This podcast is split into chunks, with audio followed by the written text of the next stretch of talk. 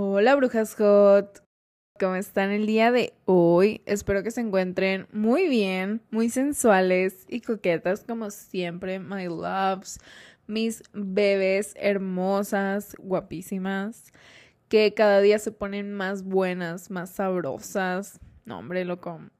La verdad, mucha gente a veces me dice por qué me refiero a mi podcast en femenino, o sea, por qué brujas hot y no brujos hot porque se me da la gana, porque quiero que me escuchen más mujeres que hombres, porque me gustan más las mujeres que, ah, que, que los hombres. Mentira, no me gustan más las mujeres que los hombres, pero sí me gusta que mi audiencia sea más femenina que masculina porque me siento más cómoda con las mujeres. Entonces, pues nada, como ya vieron en el episodio de hoy, vamos a hablar de belleza y brujería. Vamos a hablar un poco de los hechizos de belleza ya que como ustedes saben, esta es la magia que más me encanta, es mi magia favorita y pues es la que más uso en mi tienda.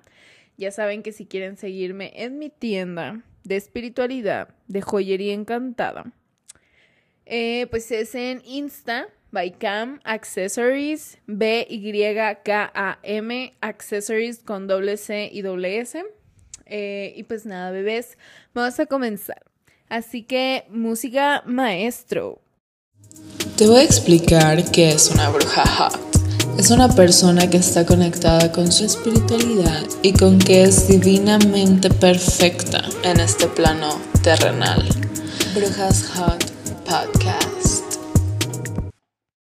Obviamente el tema amerita que hablemos de la diosa Afrodita. Eh, vamos a hablar bastante de la energía sutil y de la energía que es como más fuerte, la energía... Ajá, vamos a hablar de varias cosas. Eh, antes de empezar, quiero agradecer públicamente a todas mis seguidoras que son un amor y que me mandan mensajito diciéndome, Cami, este episodio me ayudó mucho en esto. Creo que el episodio de Daddy se lleva el premio del que más me manda mensaje. Porque literal siento que es el que más me dice, no mames, me identifiqué contigo, con esto de tu papá, en ese episodio que hablaste de tus daddy issues, es en el que más se han identificado conmigo, así que les quiero agradecer un sincero agradecimiento de que están aquí para mí, para escucharme y que sepan que yo también estoy ahí para escucharlas, para leer sus mensajes, sus correos, porque me encanta que me mandan muchos correos. Entonces, nada, bebés. Eh, ustedes síganme mandando mensajes diciéndome qué les parece el podcast, de qué temas quieren que hable, porque me encanta, me encanta que hablen conmigo. ¿Cómo trabaja la brujería a la belleza? Ok, yo sé que muchas de mis seguidoras han de haber hecho el hechizo de belleza o de amor que tengo en mis destacadas. Siento yo. Si no lo han hecho y quieren ir a verlo, vayan arroba cami con K, guion bajo Osuna con S, por si quieren ir a verlo, bebés. Pero bueno, vamos a comenzar a hablar de esto. Es que no sé, no sé por dónde empezar. Siento que es un tema tan, tan amplio, eh, la belleza en la brujería. Pero creo que lo ideal es empezar a hablar como desde mi experiencia, como desde qué me llevó a empezar a hacerme hechizos de belleza. Porque mucha gente siento que lo confunde con, ay, es que las brujas son inseguras y por eso se hacen hechizos de belleza. No. Siento yo que eso se, se puede llegar a confundir mucho y creo que es normal porque pues, porque otra cosa te harías un hechizo de belleza si es porque no te sientes bella. Ahí, ahí, creo que Toqué el punto perfecto para empezar. Los hechizos de belleza van mucho más allá del físico. De, ay, voy a hacer un hechizo de belleza para verme más bonita. No, no es para verte más bonita. Es para que tú y las demás personas te perciban más bonita. Pero obviamente lo más importante eres tú, cómo tú te percibas. Y de ahí va que como tú te percibes es como tú haces que las demás personas te perciban. Muchas personas me han dicho que cuando estoy grabando los podcasts parece que estoy gritando o que las estoy regañando. Y creo que es cierto, güey, porque siento que me apasiono tanto que empiezo como a gritar. Y siento que es una de las razones por las que a veces se me va el aire cuando estoy grabando el podcast. Pero bueno, voy a tratar de no hacerlo, bebés. Pero continuando con lo que estaba diciendo, mis brujas hot, eh, los hechizos de belleza van más, van más allá del físico y de cambiar la apariencia física. Es mucho más en la percepción de, este, la persona que se hace o a la que le hacen un hechizo de belleza. Se trata más de cómo cambia su energía desde adentro hacia afuera. Eso es un hechizo de belleza donde la energía se trabaja de una forma consciente y el cambio es sutil. Y con sutil no me refiero a que hay, es leve, no, sino que es un cambio muy natural, como muy verdadero, donde su energía realmente como que se cambia. Y sinceramente siento que son los mejores hechizos porque es como un cambio de tu auto, no de tu autoestima, porque siento que eso ya va, es otro tema, que también tengo un episodio preparado para ese tema, para la autoestima. Pero el hechizo de belleza trabaja con la seguridad de la persona. Y, o sea, ustedes dirán, ¿por qué no se llama hechizo de seguridad? ¿Por qué no? O sea, porque una persona no cree que su belleza o su atracción se basa en su, en su seguridad. Entonces siento que también por eso es que se le han dado esos nombres. ¿Saben? De que hechizo de belleza. Pero realmente un hechizo de belleza no es nada más que un hechizo donde tu seguridad y la percepción de ti misma se eleva a otra dimensión que pues de eso se trata, bebés, la brujería, de cambiar de, de dimensiones, de frecuencias energéticas, de subir. O de bajar también, porque cuando hay un hechizo de deseo, un desespero, esos son hechizos en los que bajamos, porque las vibraciones como el deseo, eh, como el, ajá, el deseo, vaya, eh, y la obsesión, son, que es lo que se busca mucho en los desesperos y en los amarres, son vibraciones bajas. Entonces esos son hechizos donde, digamos, de algún, o sea, pongámoslo de esta manera, donde bajamos de dimensión o bajamos de energía. Es por eso que muchas brujas no recomiendan este tipo de hechizos. Obviamente saben que yo nunca les voy a decir de que, ay, no lo hagan. Pero si quieren que les explique y que, o sea, que veamos esto de una forma objetiva, si tú eres una persona que quieres elevar tu vibración, un amarre no te va a ayudar a eso, bebé. Entonces, pues nada. Vamos a partir a la brujería en dos partes. A la brujería consciente y a la brujería no consciente.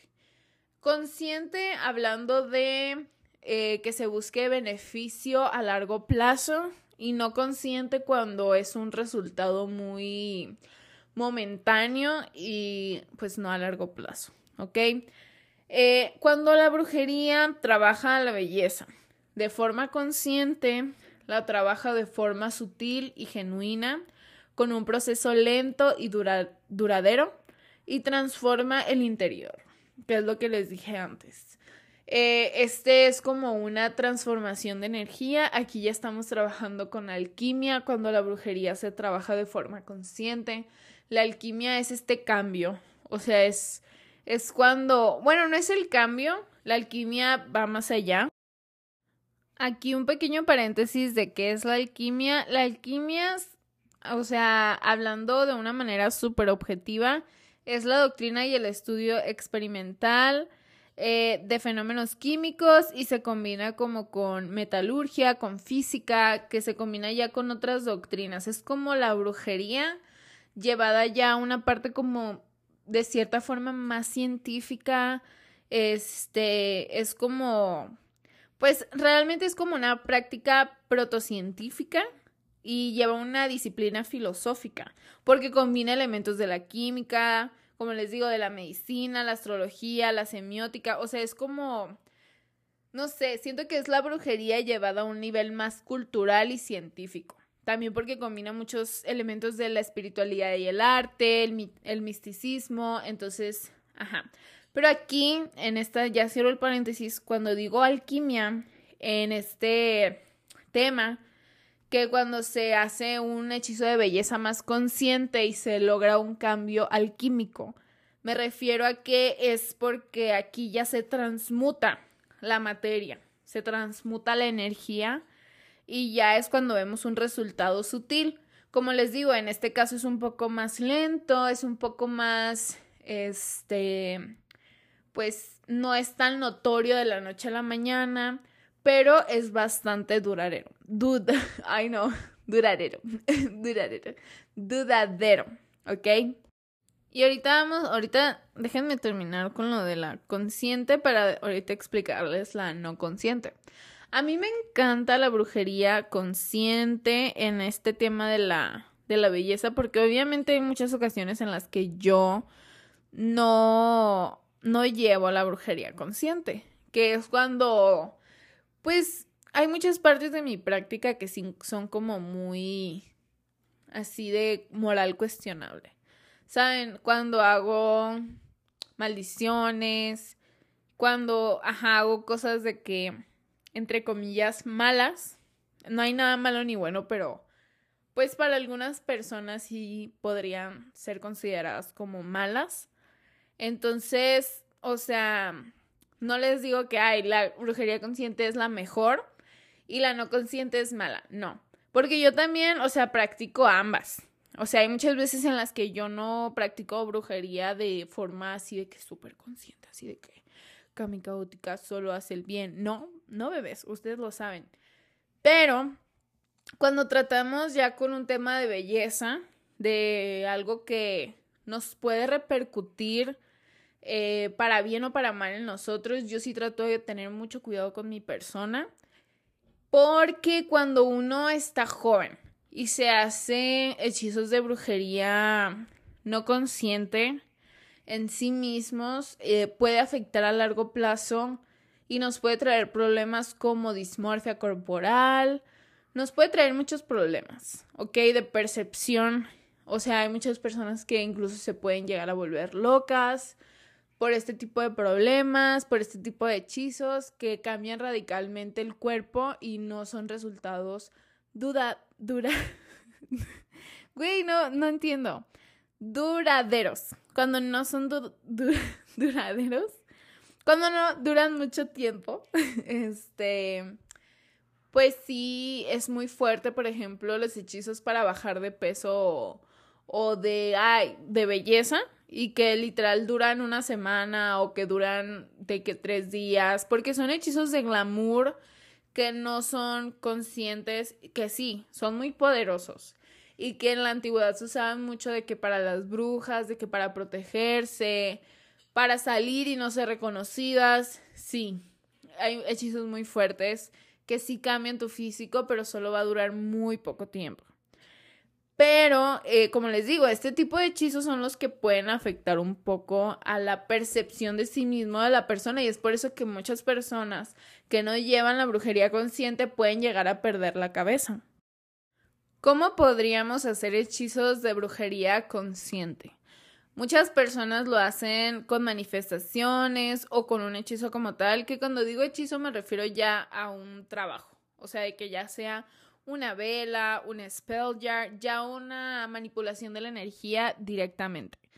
Eh, ahí es cuando ya es como un trabajo, como un hechizo, pues. Igual, o sea, está súper bien si manifestarlo en una hoja de papel o en agua, intencionarlo, este, en alguna vela. No en una vela, en una vela ya siento que es más hechizo, pero ya si ustedes lo ven como ajá, de intencionar su agua para eso, para un hechizo de belleza. Siento que eso es algo más sutil y eso es un, poco más consciente, ¿saben? Ya no es algo tan fuerte como lo es un hechizo, desde mi punto de vista. Pero yo lo que recomiendo para que se hagan hechizos de belleza conscientes es poner cosas de que realistas, ¿saben? Así como, no realistas, sino que sean este gentiles para su cuerpo, gentiles para su para sus emociones. Porque por ejemplo, si ustedes algo que se me haría fuerte y que no sería consciente sería como quiero bajar 10 kilos en una semana. Eso les podría traer muchos problemas como de salud, como psicológicos. Y aparte de que funcione o no el hechizo, que eso ya depende de cómo lo realicen, obviamente, pero siento que eso es como mucha exigencia para ustedes mismos y siento que ahí antes de trabajar la belleza y cualquier cambio físico, hay que trabajar el amor propio, ¿ok? Porque siento que ya eso no es como sano y siento que ya es algo muy, pues sí, o sea, como muy desde la exigencia del uno, de uno mismo y como buscando la perfección y ya, pues ya esa es una meta no muy, no muy realista. O sea, porque realmente bajar 10 kilos en una semana es algo súper poco saludable. Y a pesar de eso, o sea, mucha gente busca en la brujería ese tipo de resultados. O sea, y creo que es algo muy normal porque la, mucha gente que se acerca a la brujería, se acerca a la brujería como su última opción. Entonces, cuando ya te acercas a algo como tu última opción y más, o sea, como, la, como algo como la brujería, mucha gente se acerca con miedo y pensando que esto es algo como súper de otro mundo y que es algo muy diferente a lo que ya están intentando. Por ejemplo, alguien que se acerca a la brujería para bajar 10 kilos en una semana es una persona que ya mínimo buscó haciendo dietas, buscó haciendo ejercicio de cierta forma, y no le dio los resultados que esperaba, porque mucha gente piensa que ya haciendo ejercicio en un mes van a cambiar su cuerpo o haciendo dieta en un mes, dos meses van a cambiar su cuerpo, pero pues no, o sea, y siento que es por la comparación que hay, porque sí, hay muchas personas que tienen el metabolismo súper rápido o personas que, que tienen una diferente genética y que bajan súper rápido de peso. Entonces sí siento que está ese factor muy fuerte de que nos comparamos mucho con las personas del Internet y que, por ejemplo, cuando, no sé, imagínate que hiciste una dieta que alguien hizo que le ayudó a bajar esos 10 kilos en una o dos semanas, en 15 días, y que a ti no te funcionó igual. Y tú obviamente te echas la culpa a ti, sin o, o a esa persona, no sé, pero echamos culpas, nos encanta echar culpas. Y pues tú dices, entonces yo estoy mal, algo está mal conmigo, pero no, bebé, no está nada mal contigo, simplemente que todas las personas tenemos genéticas diferentes, nuestro cuerpo, nuestro metabolismo funciona diferente. Entonces, eh, creo que esa es una de las primeras cosas que hay que hacer antes de buscar un cambio físico, como entender cómo funcionamos, este, aceptar cómo funcionamos y así, ¿no? Em, porque la verdad, siento que yo he, yo he pasado por ahí como de exigirle muchas cosas a mi cuerpo, cuando mi cuerpo ha tenido como tantos traumas de la bulimia, como ha tenido tantos traumas de estrés, eh, que por ejemplo, pues hay muchos factores hasta hormonales en las mujeres que nos impiden bajar de peso, como cosas como la tiroides, que no es mi caso, pero pues sí hay muchas niñas, muchas mujeres que tienen tiroides, hipertiroidismo y que pues eso les impide tener como un metabolismo normal o que su cuerpo queme grasas eh, de manera normal, ¿saben? Entonces sí siento que está muy de más criticarnos a nosotras mismas por ese tipo de cosas. Por el, ay, es que no bajé de rápido, no bajé igual de rápido que esta chava en las redes sociales. Porque la neta yo he pasado por ahí de que yo me comparo de que, ay, es que porque ella está tan flaca y yo no. O sea, yo dentro de mi TCA me he comparado miles de veces y he dejado de comer, o sea, he cambiado muchas cosas de mí para tratar como de ser así, pero a mí me costó mucho trabajo y hasta la fecha entender que mi cuerpo es de complexión gruesa, o sea, que soy curvy, o sea, que soy, que nunca voy a ser realmente como súper flaca, skinny, skinny, en, de que pesar 50 kilos eh, de una manera saludable, ¿saben? Y que, o sea, hay muchas personas que pesan 50 kilos y que pues están en su peso. O sea, que eso es lo que está bien, de que, o sea, no que está bien, sino que es como su complexión. O sea, ellas no tienen que estar a dieta para pesar 50 kilos. De que por ser delgadas, ellas casi siempre van a pesar eso, ¿saben? Entonces es lo que yo, a mí me cuesta mucho entender. O sea, como alguien solo por existir y no estar teniendo que pensar en su dieta y en cuánto ejercicio hace, pesa 50 kilos así nomás. Pero eso también me ayudó mucho a entender como el, ok, Camila, tú también tienes un, un peso, o sea, que literal nada más por existir vas a pesar esto. O sea, y es normal. O sea, ¿saben? Este, y pues creo que también es lo que me ha ayudado mucho como a, a quererme y a no exigirme tanto. ¿Ok? Y siento que antes de hacer ese tipo de manifestaciones de, ay, quiero bajar 10 kilos en, no sé, en 15 días, este, antes de hacer ese tipo de peticiones al universo, siento que hay que empezar un poco más por eso que les digo, del amor propio y así, porque les voy a decir algo. Como eso no es consciente, eh, no es sostenible, ¿ok? No es sostenible el decir, ay, voy a bajar 10 kilos. Eh, bebés, el rebote existe, el rebote es lo más horrible que puede haber en el mundo. El matarte de no comer este, por ponle que un mes, el no comer lo que te gusta, el no comer, este, pues sí, el no, el limitarte, el dejar de comer azúcar, el dejar de comer quesos, el dejar de comer un montón de cosas. Y sí, vas a llegar a, vas a llegar a bajar de peso de que unos 5 kilos.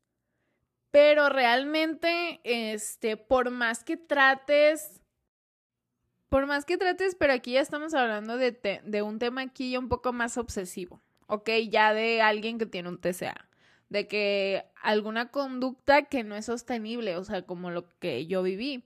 Este, por más que trates de dejar todo, de, ajá, de ya obsesivamente dejar de comer azúcar o dejar de comer calorías, de que, ajá, contar tus calorías y así, el rebote siempre va a llegar en ese tipo de casos en ese tipo de casos donde ya es algo obsesivo. ¿Ok? Porque el cuerpo lo resiente mucho. Porque como tú, aunque no lo quieras en el subconsciente, tú te estás limitando, no limitando, sino tú te estás como restringiendo y tu cuerpo lo siente. Tu cuerpo siente que está como en, en modo de, no supervivencia, pero así, o sea, biológicamente tu cuerpo se pone como en un estado de verga, no hay comida, o sea, no hay comida, no hay comida, hay que hay que quemar todo y por eso empiezas a bajar de peso, porque tu cuerpo empieza como a decir, ok, vamos a quemar lo que tenemos aquí. Por eso, o sea, porque tu cuerpo empieza de que, ok, vamos a quemar todo, este, en este tiempo que no hay comida. Y ya muchas personas cuando ya dicen, ok, ya bajé 5 kilos, este, hoy voy a comer normal voy a comerme una pizza. Tu cuerpo vuelve a estar como, ok, ya estamos recibiendo comida, entonces, bueno, ese es, ese, ese es mi caso en mi tipo de cuerpo. Porque hay muchos diferentes metabolismos, diferentes genéticas y mi cuerpo funciona así. Entonces, cuando yo empiezo a comer otra vez, de que normal, sin restringirme, sin contar las calorías, pues mi cuerpo empieza a decir, ok, ya estamos seguros, pero como vivimos momentos de hambre, tenemos que volver a acumular grasa, porque va a haber un momento en el que no vamos a tener comida.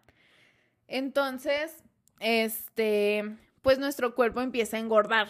Aunque no queramos, aunque no nos hayamos pasado, nuestro cuerpo como, como, se, como autodefensa, como mecanismo de defensa, va a empezar a acumular más grasa este, en todo lo que empiece a comer. Por eso es que mucha gente dice que dejar de comer no es bueno, ¿ok?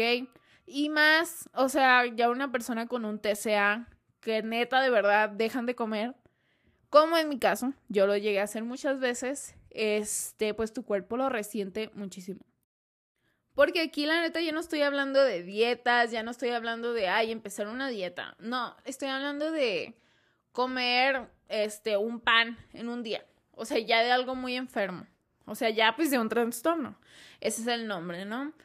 Eh, que pues la neta no se lo deseo ni a mi peor enemigo. tener un TCA, este, porque sí es algo que pues te afecta mucho en la relación de comida y como ya saben, como ya he hablado en mi episodio de trastorno alimenticio, eh, pues me ha costado mucho trabajo. Ahorita siento que estoy en un buen camino, donde estoy haciendo ejercicio, donde estoy como eh, sanando mi relación con la comida. Ahorita estoy como en, este, eh, como en una, en un camino de comida intuitiva, donde trato de seguir lo que mi cuerpo me pide, escuchar a mi cuerpo, escuchar como mi sensación de satisfacción. No sé cómo explicarlo, pero es de que tratar de medir cuando mi cuerpo ya se siente satisfecho. Porque una de las razones por las que las personas desarrollan un trastorno de la conducta alimentaria es porque hubo un momento en su vida, que fue mi caso, donde pasaron un trauma que los hizo refugiarse en la comida, en la satisfacción que les daba comer. Entonces, cuando una persona se refugia en eso, pierde la satisfacción, este, pierde la sensación de saciedad.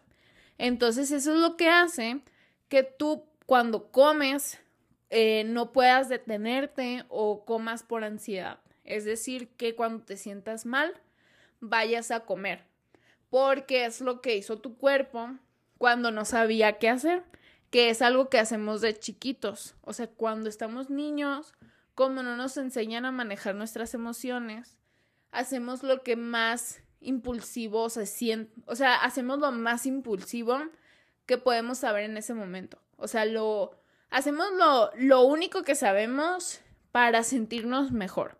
Que cuando estamos chiquitos, así de unos cinco años, Muchas veces es en la comida o en algún otro mecanismo, ¿saben? Por ejemplo, yo cuando estaba chiquita, cuando tenía unos 6, 7 años, eh, lo que yo hacía cuando me sentía sola, porque hubo un momento en el que mis papás me dejaban sola en la casa de mis abuelos y este, ahí yo como que me sentía muy sola, me sentía muy abandonada, que ahí fue como donde empezó a nacer como mi herida de abandono, donde literal yo lloraba hacia que desplantes horribles, o sea, berrinches, de que no quería que me dejaran sola en la casa de mis abuelos. Este, y pues una de las cosas que yo hacía para no sentirme tan sola o para sentirme como más, pues para sentirme mejor, era comer. Y más que en la casa de mis abuelos siempre había como mucha comida y había como, pues sí, mucha comida.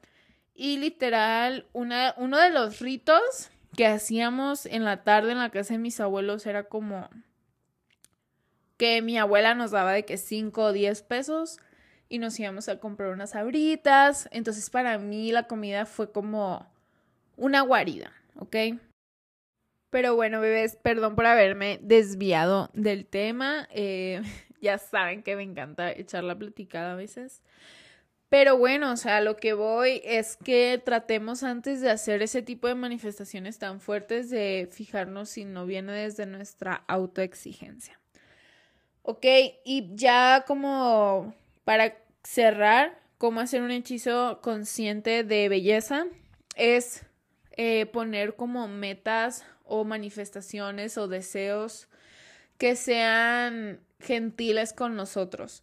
O sea que, por ejemplo, no sé, este, eh, si quieren hacer un hechizo de belleza y por alguna razón no se sienten cómodos con su piel, eh, pedir que su piel sea más sana, que su piel, este, sane, Sí, por ejemplo, hay muchas personas que no les gusta su acné, que ese fue mi caso hace mucho tiempo.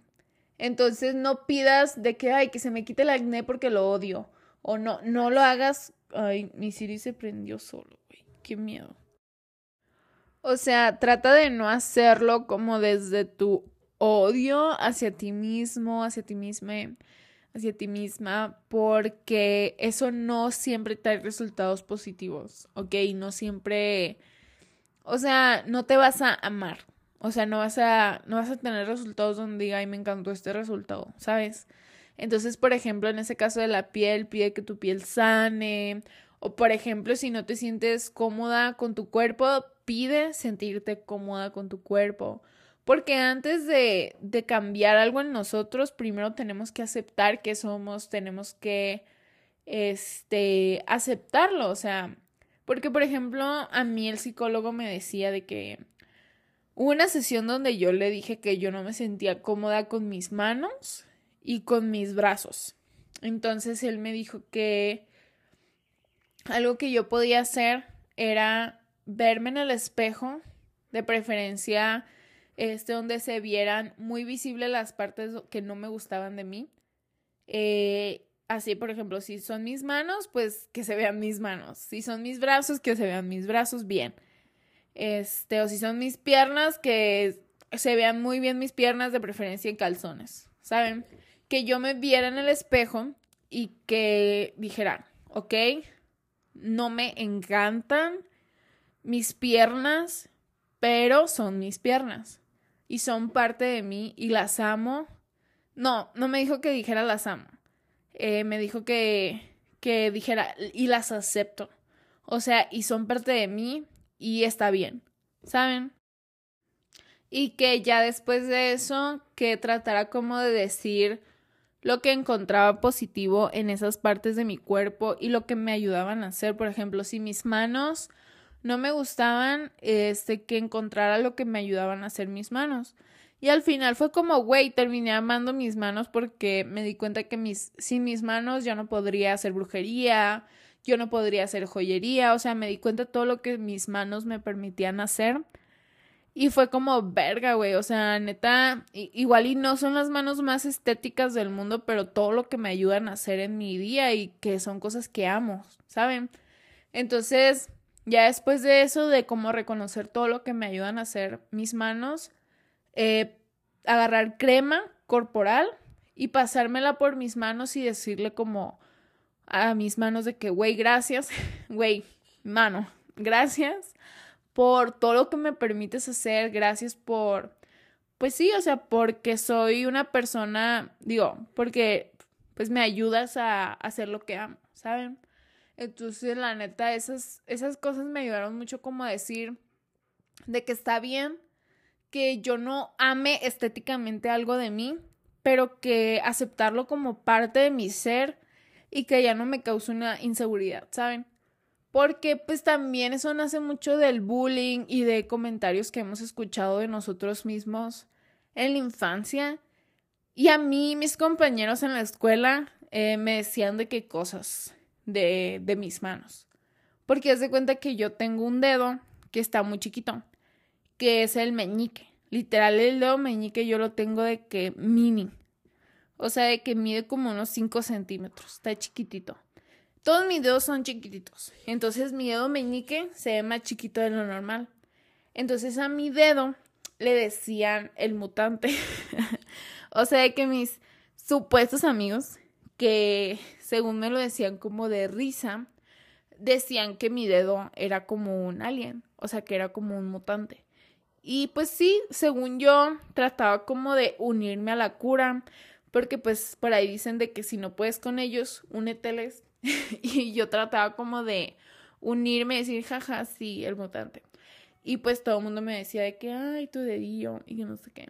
Y yo, ay, sí, Y, pero pues la verdad sí fue algo que me, de cierta forma me acomplejaba. Y pues también siento que me ayudó mucho a trabajarlo, como verlo así. Que mis manos, aparte de que se parecen mucho a las manos de mi abuela y a las de mi papá, que pues son iguales, o sea, de ellos la saqué. Eh, o sea, como aparte de agradecer mi herencia y, y pues también que mi abuela es muy conocida por tener manos muy sanadoras y que yo siento que de ahí viene como mi parte brujita sanadora. Este, y que desde chiquita mi mamá me hacía darle masajes porque la hacían sentir muy bien y de ahí pues supe que mis manos eran como sanadoras, este, y que de ahí venía mi don, que mis manos transformaban la energía. Entonces, porque literal, mis manos energéticamente son como si acariciaras un perrito. O sea, que es mucho lo que hacen las curanderas, que cuando te dan un masaje, pues absorben y transforman tu energía. Aparte de abrazar mi herencia, como les digo, me ayudó pues a decir, güey, pues está bien que mis manos y mis piernas y mis brazos no me gusten estéticamente, que no sean aesthetically pleasing, pero pues ve todo lo que me ayudan a hacer, ve todo lo que soy gracias a mis manos. Y pues nada, bebés, este, eso es un tip, ¿no? Eh, que sean lindos con ustedes mismos cuando vayan a pedir algo para su físico, ¿ok? Así es como se hace un hechizo de, de belleza consciente que en tus intenciones, que en tus peticiones no sea como súper drástico, no sea como súper radical, que sea algo que tómatelo como algo a largo plazo, ¿ok? Si quieres que sea consciente, que sea bueno, ¿ok? Y bueno, ahora vamos a hablar de la brujería no consciente que trabaja a la belleza. Eh, es rápido, no es duradero, es doloroso, puede afectarte tanto física como psicológicamente, es repentino, es tortuoso y transforma solo la energía del exterior.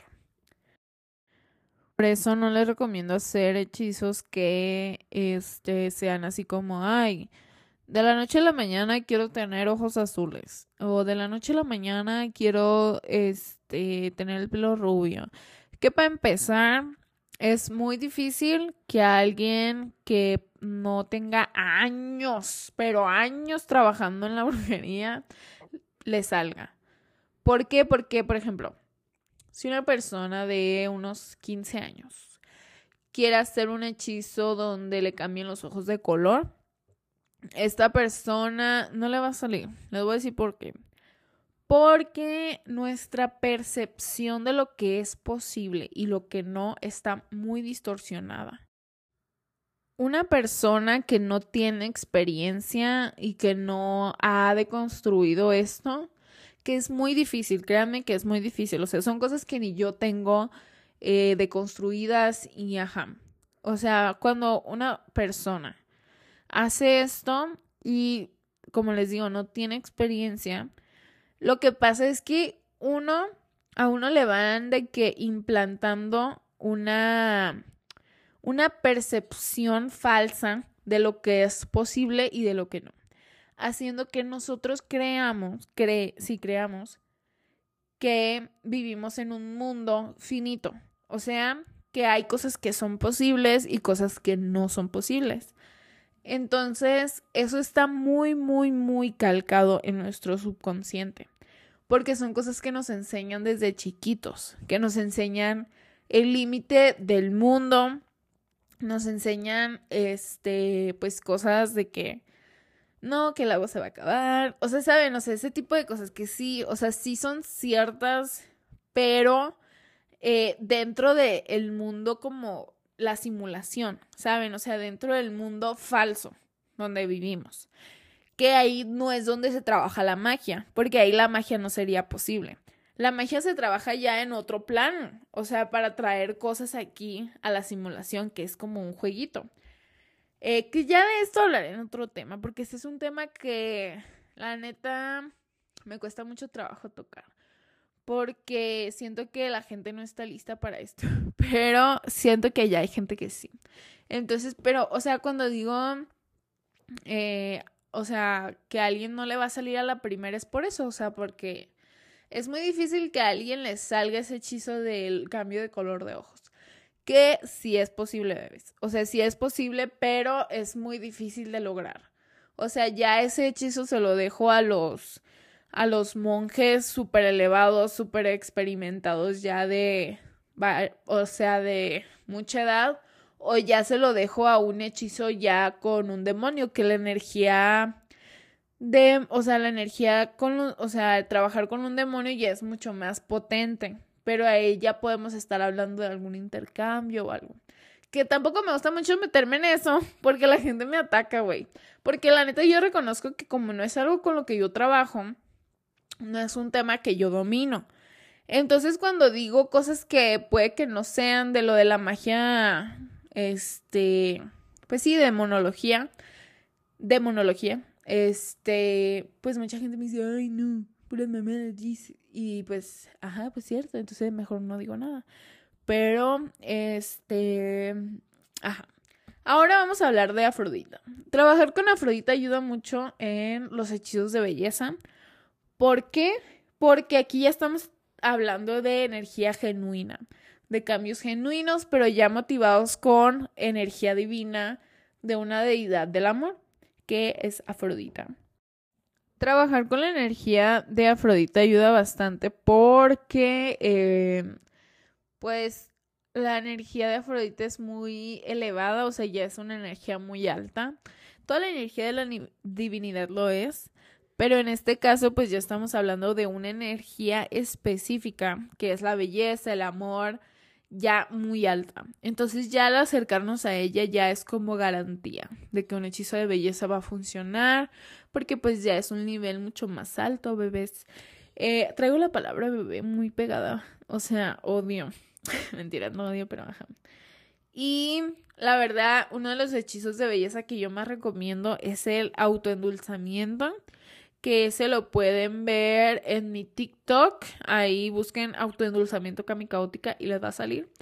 Ese es el que más recomiendo porque es un hechizo que trabaja tu energía de adentro hacia afuera. A mí ese hechizo me dio resultados al mes y hasta ahorita sigo viendo resultados porque es un hechizo muy fuerte. Y más como yo lo hago porque lo hago con magia roja, con un cabello. Entonces ahí la neta se los recomiendo muchísimo que lo hagan babies. Pero ya para trabajar en un hechizo eh, con Afrodita de belleza, obviamente yo recomiendo que se empiece primero un culto. O sea, porque mucha gente dice, ay, pero es que aunque no trabaje con Afrodita puedo, ¿puedo pedirle cosillo? No, güey, obviamente no.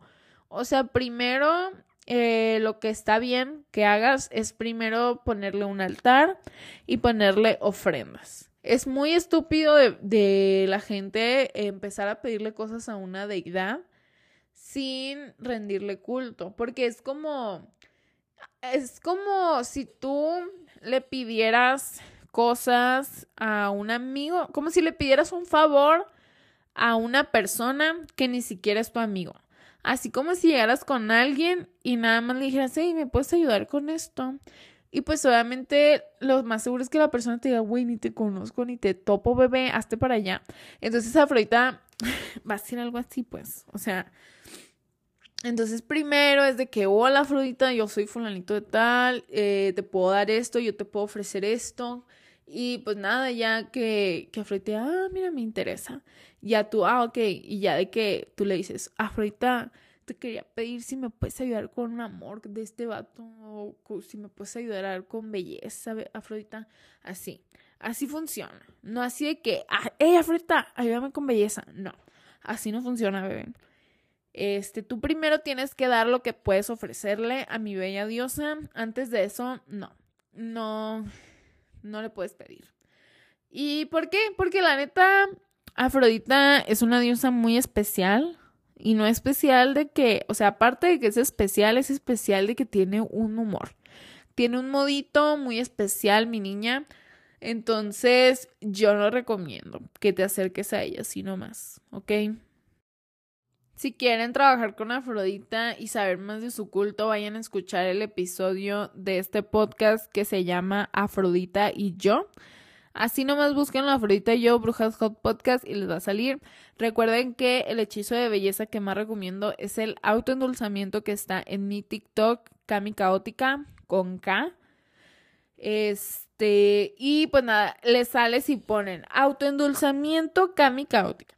Les voy a confirmar ahorita. Voy a meterme a TikTok y voy a buscar. Este. Oigan, ¿por qué ya no? Ahí está. Auto.